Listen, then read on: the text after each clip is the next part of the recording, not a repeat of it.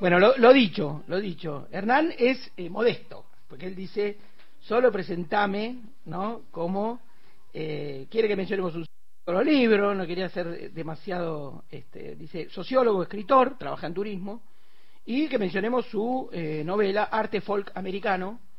Tiene otras, yo he leído otras, es una de las mentes brillantes de mi generación.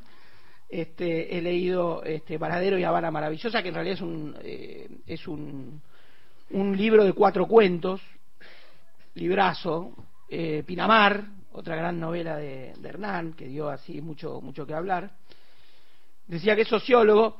Para mí, la relación de él con la, de Hernán Banoli, de quien hablo, con la política, está atravesada por eh, un mito generacional y un hecho histórico, que es el 2001, eh, incluso diría en su sensibilidad hasta más atravesado por eso en parte que por el 2003 de Kirchner, que sería otra marca para nuestra generación, para los que, digamos, fuimos jóvenes a partir del final de los 90, principios de los 2000. Tiene también una particularidad, es egresado obviamente de la universidad pública, tiene una particularidad que es que conoce el sector privado, que no es algo tan común en la generación, como diría él, sobreescolarizada y politizada de mi generación. Está hecha más sobre trabajos precarios y luego un salto al Estado ¿no?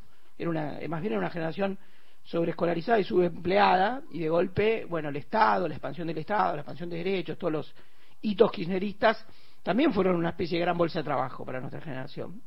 Hernán atravesó gran parte de eso en el sector privado, ¿no? En, haciendo estudios de mercado, lo cual para mí le daba una doble mirada mucho más interesante porque lo hacía mirar a veces, como dirías el gran Sebastián Carasay, los años kirchneristas de la gente común, ¿no? Dicho así, muy, muy ramplonamente.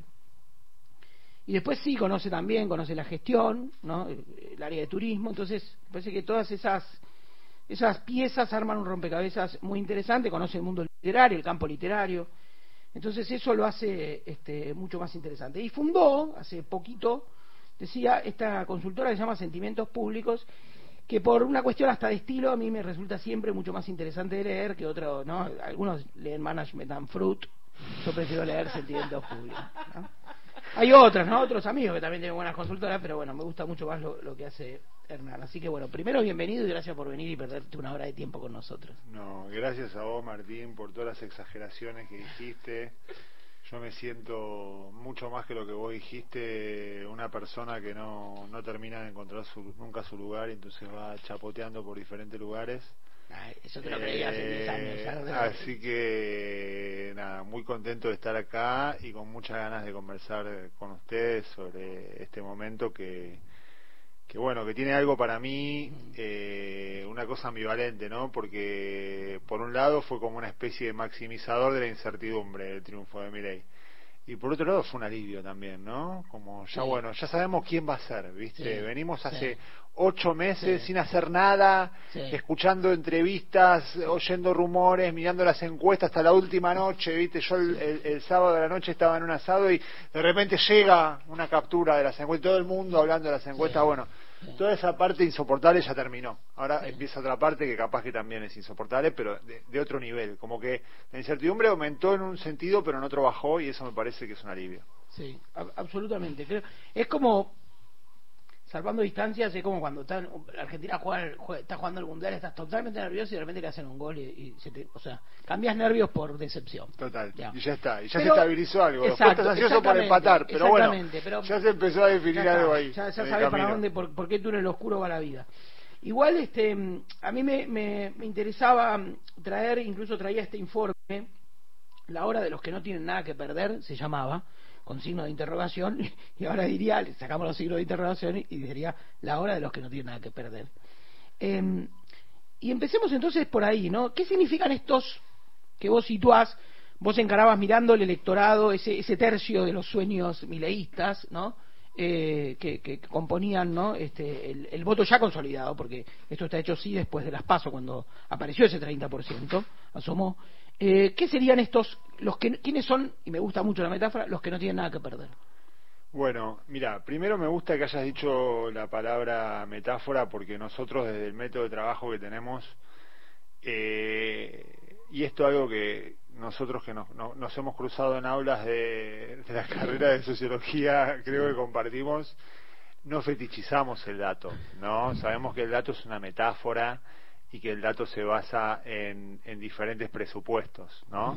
Entonces esta idea de que no tiene nada que perder también es una metáfora, digamos. Obviamente que todo el mundo tiene algo que perder, desde la vida para abajo.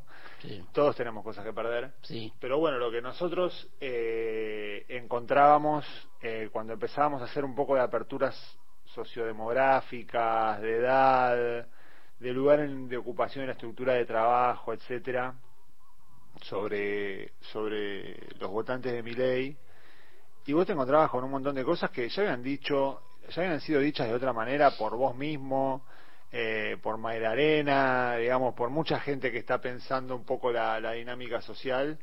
Y es esta gente que, bueno, que, que no recibe ninguno de los supuestos beneficios que, que otorga el Estado, o por lo menos no percibe que, lo, que los recibe, eh, que tiene trayectorias laborales bastante individuales y bastante aisladas, digamos que no, no se mueven en entornos de trabajo consolidados y rutinarios, sino que muchas veces esto se traduce en la changa o la venta de servicios eh, afuera en dólares también, ¿no? Y capaz que vos estás vendiendo un servicio porque hablas bien en inglés o porque manejas bien un sistema y tus compañeros de trabajo están en diferentes provincias y hablas muy poco con ellos y estás en tu casa y, te pagan bastante poco en dólares y no podés entrar esa plata. Entonces es todo un mundo que está en los bordes de la formalidad y de lo que muchas veces la política, incluso durante la campaña, pensaba como el mundo del trabajo y que eh, no siente que pierde nada si desmantelan al Estado, la verdad. Más allá de que objetivamente uno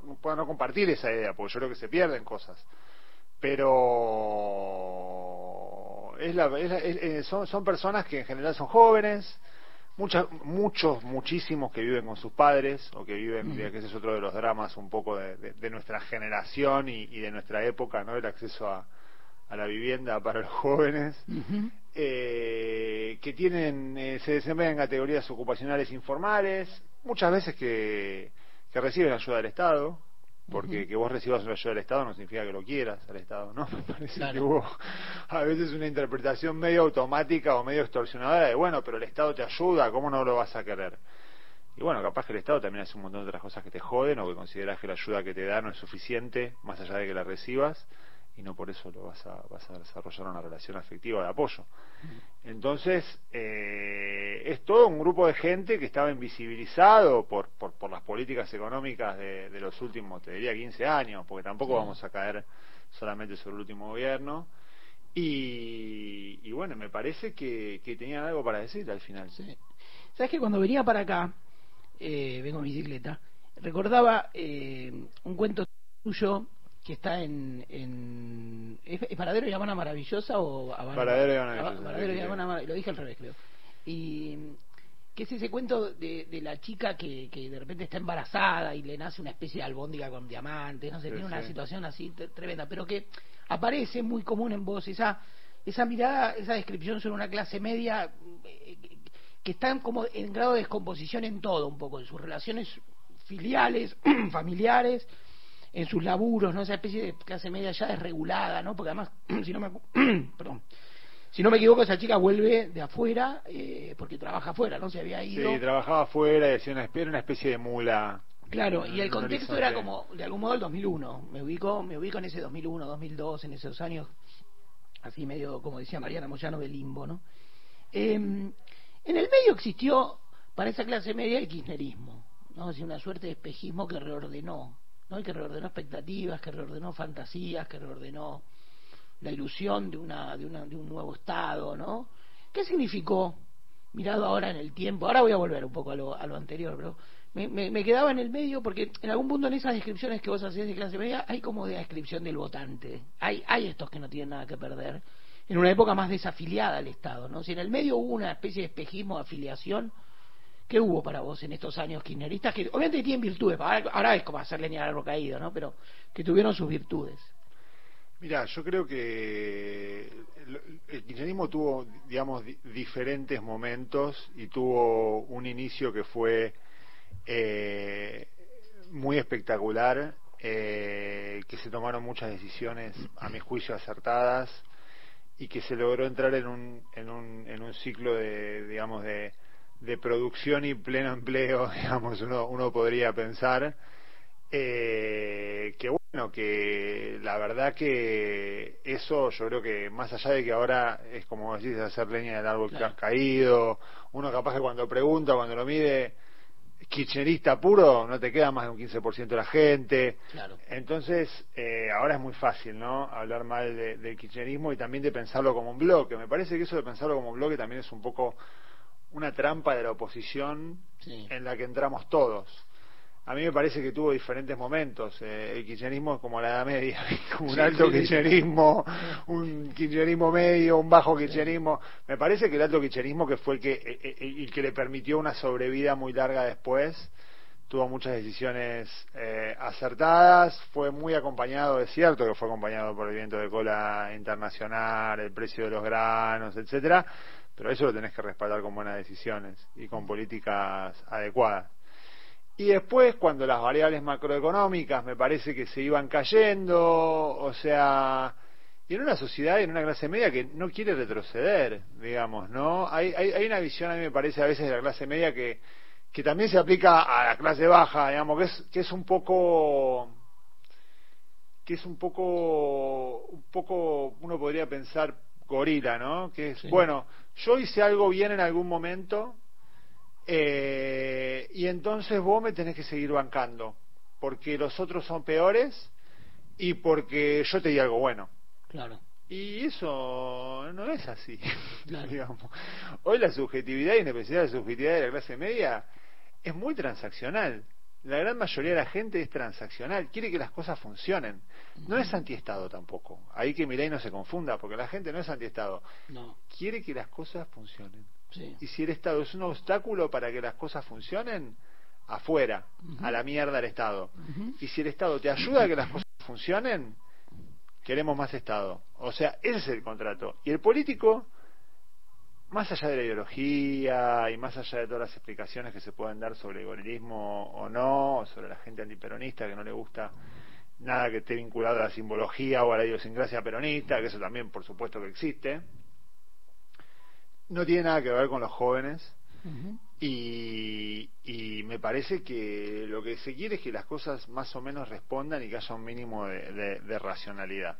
Después le puedes dar una investidura más de izquierda, más de derecha, más de centro, más peronista, más radical, más macrista, digamos, lo que quieras.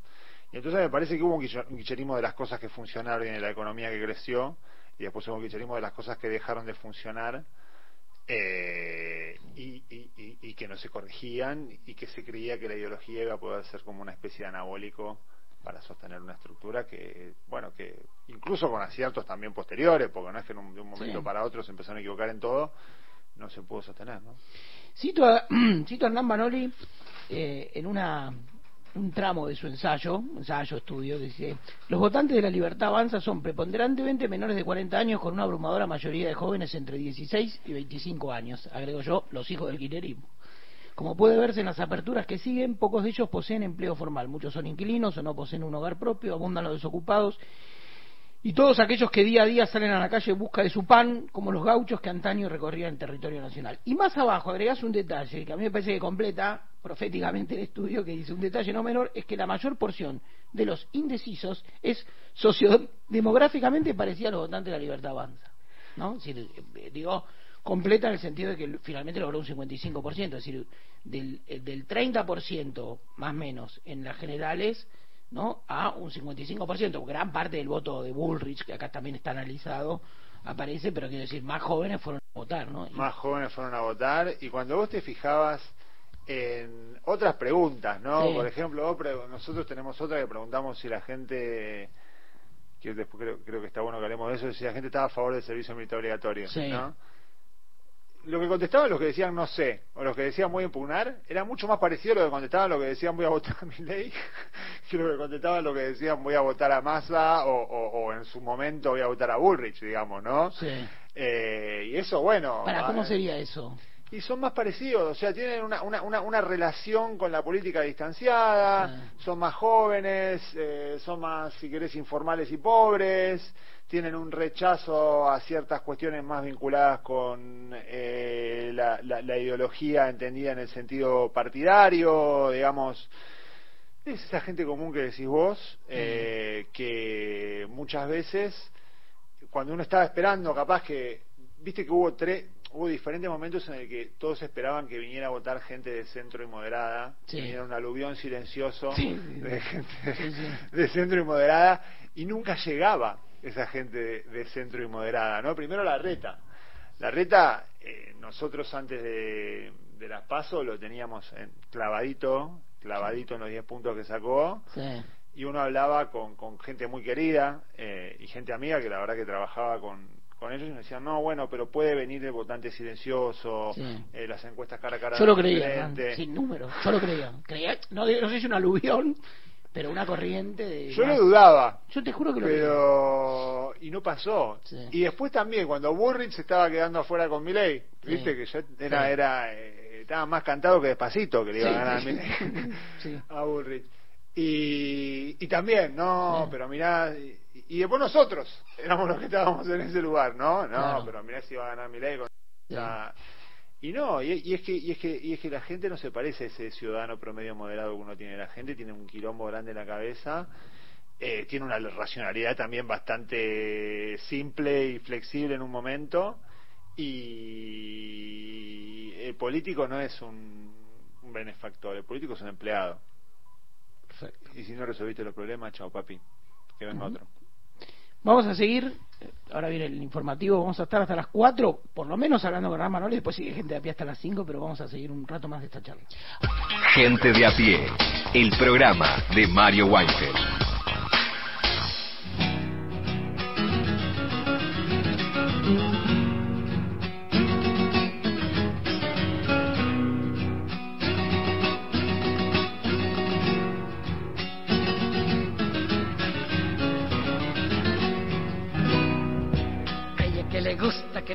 La nombren con una guitarra y un bombo legüero.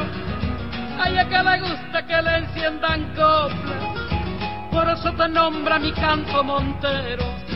A que le gusta que le enciendan coplas, por eso te nombra mi canto montero. Ella que me diera el chango mirar, al ingenio tibio corazón de hierro Ay, que las cañas la visten de verde, por eso te nombro mi canto montero. Ay, que las cañas la visten de verde, por eso te nombro mi canto montero. Y más dulce que tus guarapos son las niñas que hay en tu pueblo. Sé que por tus venas de azúcar te pierde toda la alegría, mi linda Montero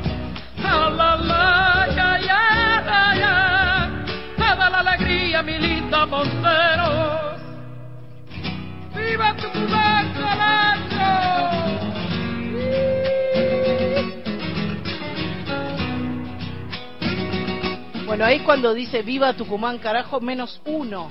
Mercedes Sosa eh, cuando se refería a Busi en esta versión de A Monteros del Chango ah, Neto. ¿Es vivo? ¿Eh? ¿Dónde es eso? Ah, sí, hay una versión en vivo donde dice, viva Tucumán, carajo, menos uno. Claro. Y sí, la negra apoyó a Palito, cuando Palito le ganó, le ganó a Bussi en el 91. Después, finalmente llegó. Bueno, de eso se trata, ¿no? De lo que finalmente llega, ¿no? Con los votos.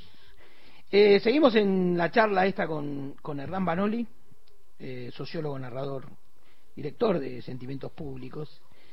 Y seguimos hablando de, haciendo base sobre todo en un estudio que le había hecho previo a las generales, y previo a las generales, no digo bien, no previo a las previo a las generales, después fueron publicando otros, que me, a mí me había encantado que se llamaba, lo traje acá, incluso estaba el gran Mario, que se lo hice leer y le gustó. La hora de los que no tienen nada que perder se llamaba, el gran Mario Weinfeld. Y, y había una palabra en un apartado que me parecía eh, vamos a hablar de dos cosas, pero sobre todo una, empiezo por una, que tiene que ver con un sentimiento o una sensibilidad de este lector de Milei, del voto de ese tercio de los sueños mileístas, que es resetear. Vos decís, y cito, resetear no es lo mismo, me adelanto un cachito, lo que parece agrietar la elección del 22 de octubre no es tanto la supuesta discusión ideológica ni el voto bronco castigo hacia el oficialismo, sino más bien un impulso de aquellos que tienen poco que perder y viven por fuera de las instituciones del siglo XX a resetear el sistema. Resetear no es lo mismo que incendiar, ni dar un salto al vacío, ni tener bronca. Resetear es hacer un movimiento rápido y contundente que permita barajar y dar de nuevo. El reseteo surge del hartazgo y tiene consecuencias inciertas. No se sabe qué información se perderá, pero es un impulso hacia el cambio, hacia un nuevo inicio. Impecable, impecable. Bueno, algo más entonces sobre esta palabra y sobre esta, esta entonces esta, esta diferencia sutil, que no es prender fuego todo, sino este reinicio, ¿no? Este reseteo eh, que obviamente es un salto al vacío, como decís, no se sabe qué, qué información se pierde, ¿no? Total, cuando uno está usando la computadora, eh, la metáfora era esta, cuando uno está usando la computadora, la computadora se empieza a trabar, ¿no? Eh, hay un momento en el que uno empieza a decir, estoy perdiendo más tiempo que si lo hago de otra manera, que si lo hago con la mano, si me voy a un locutorio, a lo que sea. Y entonces ahí empieza ese, ese cálculo muy silvestre y muy natural que todos hacemos, eh, que es el de la pago y vuelvo a hacer rápido lo que ya tenía armado, no sé cuánto voy a recuperar o sigo esperando. Bueno, yo creo que la, la, eh, la sociedad, a la sociedad argentina le pasó un poco eso con la economía, ¿no? La economía, que eh, eh, es un, un espectro, un mundo de la experiencia que te tiene que dar algún tipo de certeza, ¿no? En un mundo que está bastante enquilombado y bastante caótico, vos tenés que poder saber que si laburás un poco, algo podés ahorrar, que si haces algún tipo de acción, eh, hay un resultado determinado, que si buscas un recurso, lo podés obtener. Y cuando toda esa cadena de razonamientos y de cosas se empieza a romper y se vuelve un poco delirante, es como que la compu no te anda. Mm. Y creo que Milei fue un tipo que estuvo en el, en, el, en el momento justo y en el lugar indicado para hacer el botón rojo que se apretaba para, para reiniciar eso. Y ahora, bueno, estamos en ese momento que se escuchó la musiquita, pero todavía no se vio nada en la pantalla, ¿no?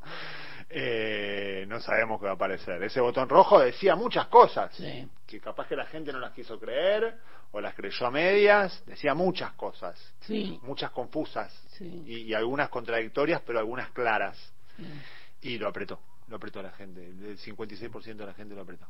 Impresionante. Había una, hay una, también un, una constante, obviamente, en, ese salpicón de voces que uno hace, que está en, eh, yo decía, como el votante de Baglini, ¿no? Que es decir, un montón de gente que te dice, eso no lo va a hacer. ¿no? Que te dice, no, voto a mi ley. Y, pero va eh, bueno, las cosas más absurdas que uno, incluso uno descuenta, ¿no? Es decir, la venta de órganos, uno descuenta que no, que no va a haber un mercado de órganos así, igual, pongamos que no. Y digo otras cosas que por ahí no son eh, estrictamente absurdas, pero que eran audaces o, extremas, y mucho mucho votante, incluso lo he tenido en la mesa familiar, que decían, no, pero eso no lo hace, ¿no? que parecía como más sensato o que moderaba lo que el candidato no. Eso vos también lo encontrabas en, el, en, la, en la conversación con el más sistémica, digamos, con el votante de mi ley, que más selectivo sobre lo que sí, lo que no. Sí, yo, yo vi esa idea tuya del votante de Baglini que me pareció muy buena. Eh, y me parece que era tal cual así. Eh, o sea, era un votante de Baglini en niveles. Digamos, lo, lo más lo más hard, digamos, lo de las armas, la venta de órganos, todo eso, no. Y después hay un Baglini B, un Nacional B del Baglini, que es... Y bueno, ¿no? Veamos qué onda. También, no sé si lo va a hacer o no. De última, capaz que le funciona. O el razonamiento ese contrafáctico de más abajo no vamos a caer ya. O sea, este votante de Balini versus una campaña del miedo diciéndole todo el tiempo eh, tu vida es una mierda pero puede ser peor. Claro.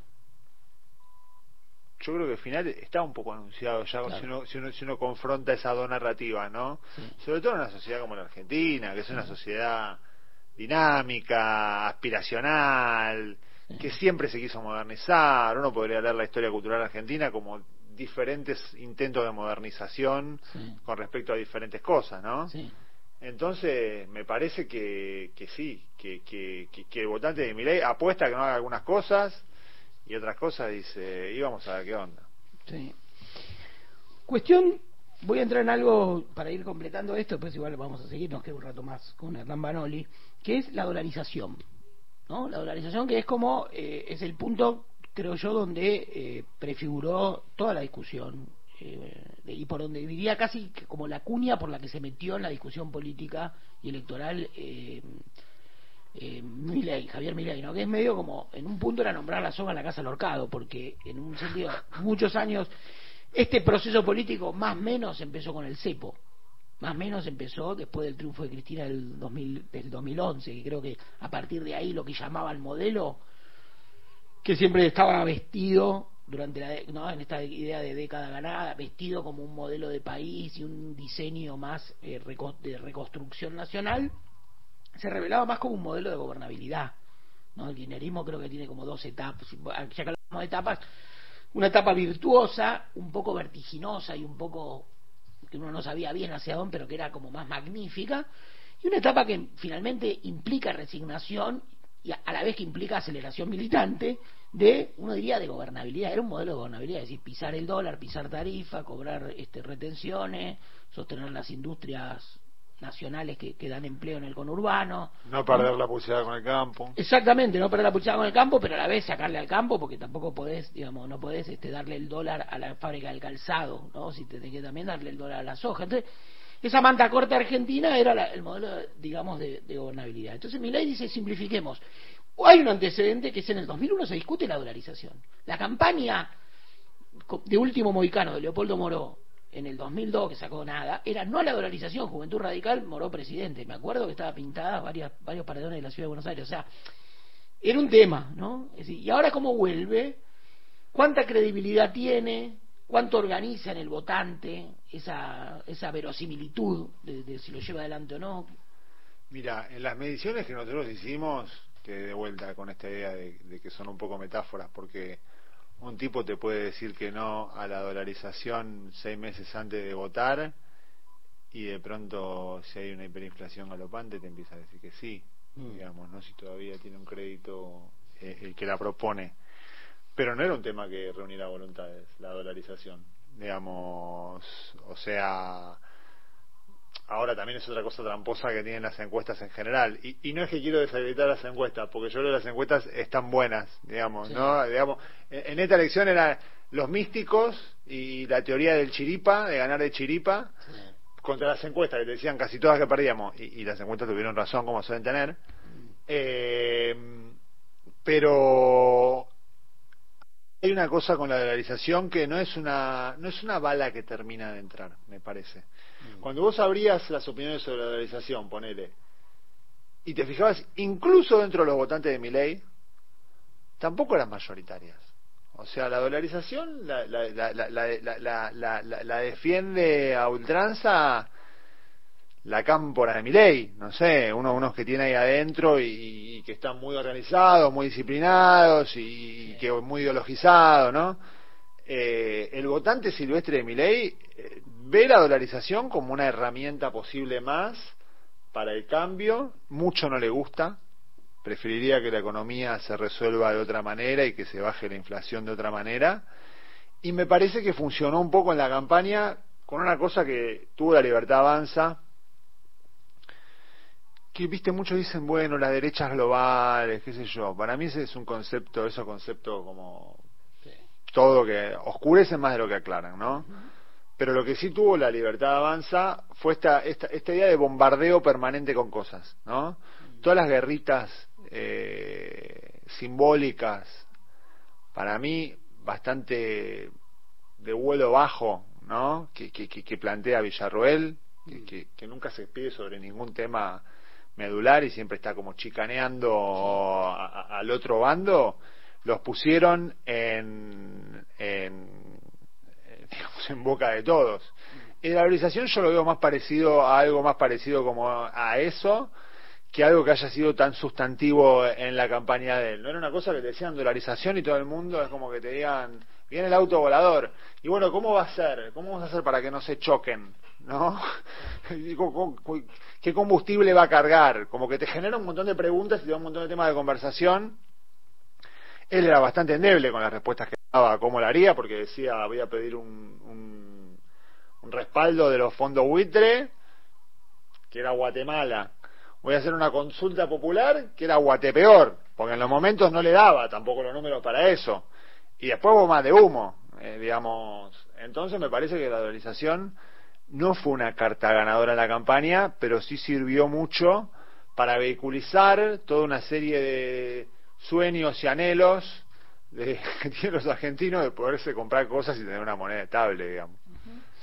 Eh, vamos a mirar un poco también ahora eh, la campaña de masa y el, final, ¿no? ese tramo de la Unión por la Patria.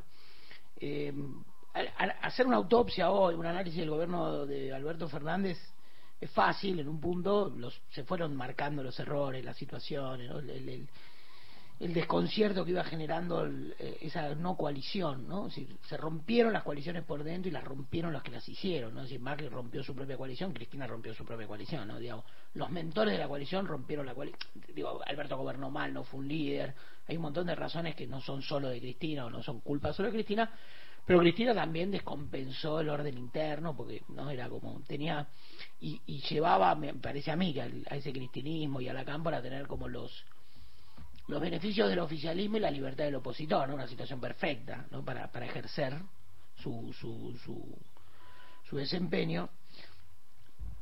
Pero llegado. que también era una manta corta, ¿no? Porque hasta qué hasta qué punto, vos, o sea, o tomás el control de gobierno o no lo tomás el control de gobierno, y en caso de que no tomes el control de gobierno, te callás o te vas, ¿no? Estar en ese ni reventó todo. Reventó todo y no les trajo, finalmente no les trajo, les, habrá, habrá, sido una situación ideal para el presente y una situación pésima para el futuro, y como promete, si ¿quién le cree?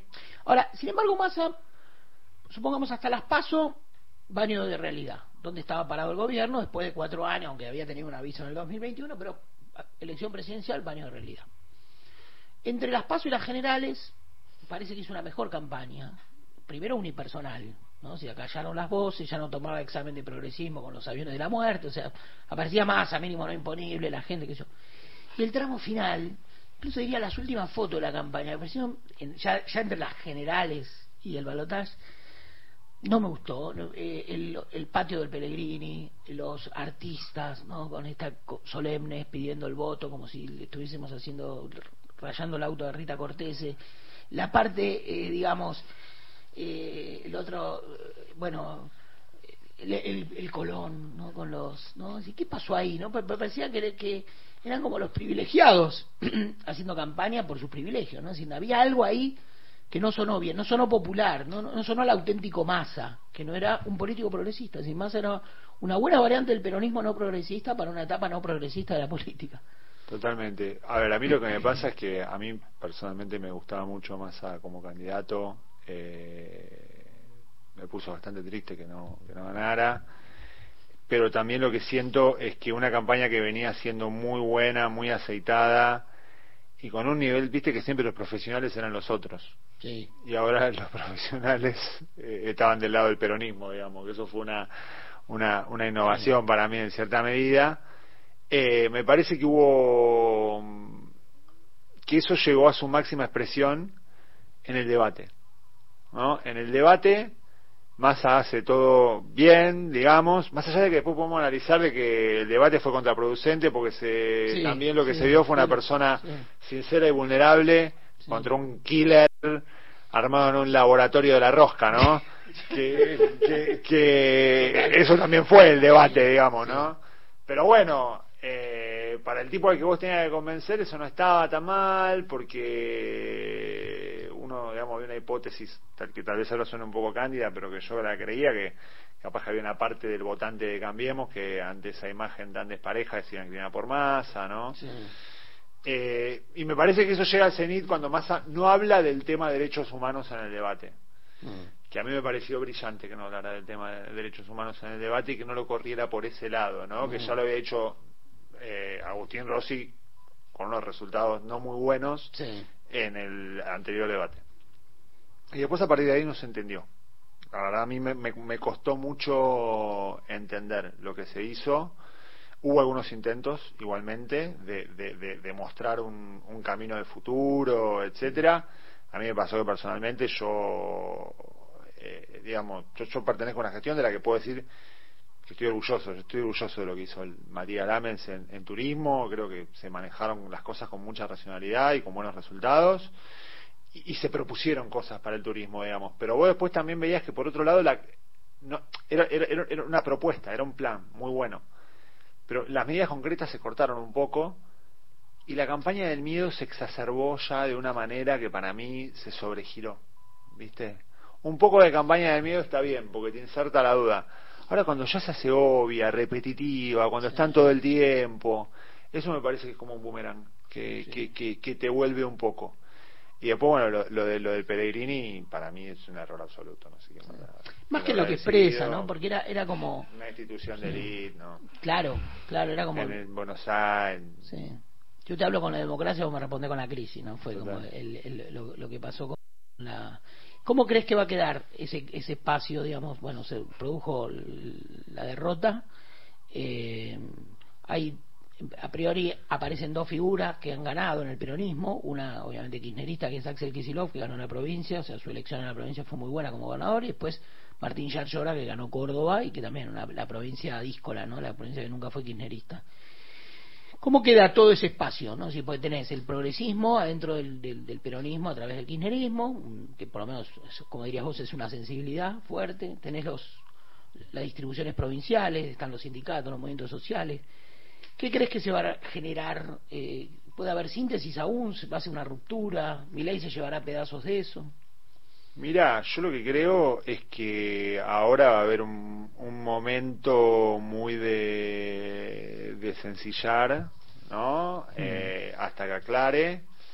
Eh, yo quizás me equivoco, pero no, no veo a, algún gobernador como Yayora asumiendo un, un liderazgo de, oposición a nivel nacional.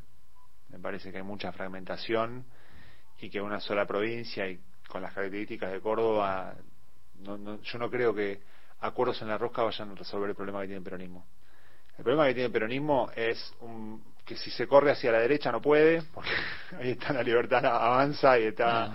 el macrismo, y si se corre hacia la izquierda tampoco puede porque ahí está el kirchnerismo.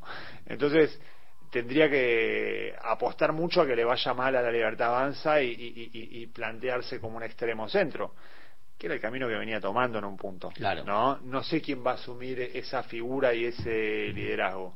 Y después por el lado de Axel Kicillof, yo creo que, que bueno, que su gestión es muy buena Mm, y su comunicación no me convence tanto, a mí Claro. personalmente. Entonces, eh, no lo veo tampoco asumiendo un liderazgo muy fuerte. Yo creo que ahora es, es, dema- es demasiado es demasiado prematuro, pero también es un momento donde hay una oportunidad para que empiece a darse un debate fuerte sobre cuáles van a ser las ideas fuerza que va a proponer eh, el peronismo, más allá de palabras como gran acuerdo nacional, ¿no? Claro. ¿Quién puede estar en contra de un gran acuerdo nacional? Nadie. Ahora, ¿qué se imagina uno cuando le dicen gran acuerdo nacional?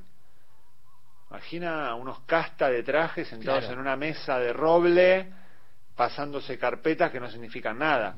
O sea, no, no, no, digamos, hasta que no materialicemos lo que es en lo concreto, a los bifes, en la vida de la gente, en un acuerdo nacional, me parece que va a ser difícil encontrar una, una brújula. Ahí vos decías, ya estamos casi terminando sobre el filo, pero te hago la última, podría ser la última pregunta, eh, que alguna vez hablamos en- eh, por privado, chateando, qué sé yo, que era sobre eh, un- una agenda más nacionalista, ¿no? Que, que también, que es una vacante, ¿no? Que queda en la política, más soberanista, si se quiere, con temas de soberanía que Argentina tiene e importantes, ¿no? Toda su toda su digamos su, su Atlántico Sur, las Malvinas, los temas de frontera y etcétera, ¿no? Y de recursos, ¿no? Argentina tiene litio, tiene vaca muerta y que tiene un enclave colonial como son las, las, las Malvinas, nuestras Malvinas.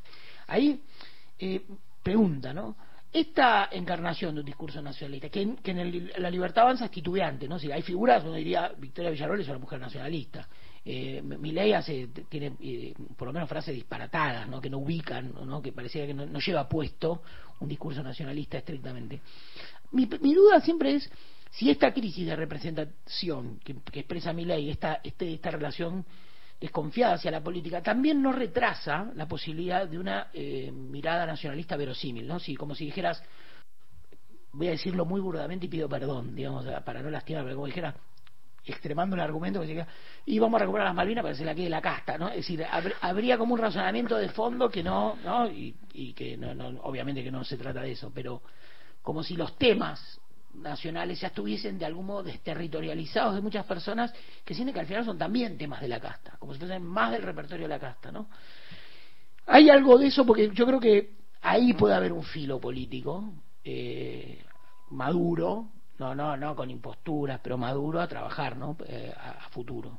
Sobre todo en el, al riesgo, por ejemplo, te digo esto y ya está, país como Fontevecchia haciendo pregunta larga, pero este, la venta de IPF, ¿no? Cosas que pueden traer eh, perjuicio hacia el futuro ¿no? de la Argentina. Sí, yo coincido con vos. A mí me parece que eh, una diferencia, eh, hay muchas diferencias, ¿no? Pero eh, yo hacía un chiste hace un rato que era que ya el gobierno de Libertad Avanza ya es mejor que el del macrismo. Muy bueno. A nivel... Sin haber hecho nada, a nivel de gesto, digamos, ¿no? Claro. Eh, a mí me parece que la libertad avanza lo que tuvo es que mm, eh, separó una tradición argentina y a diferencia del macrismo que era un liberalismo conservador rancio Sí.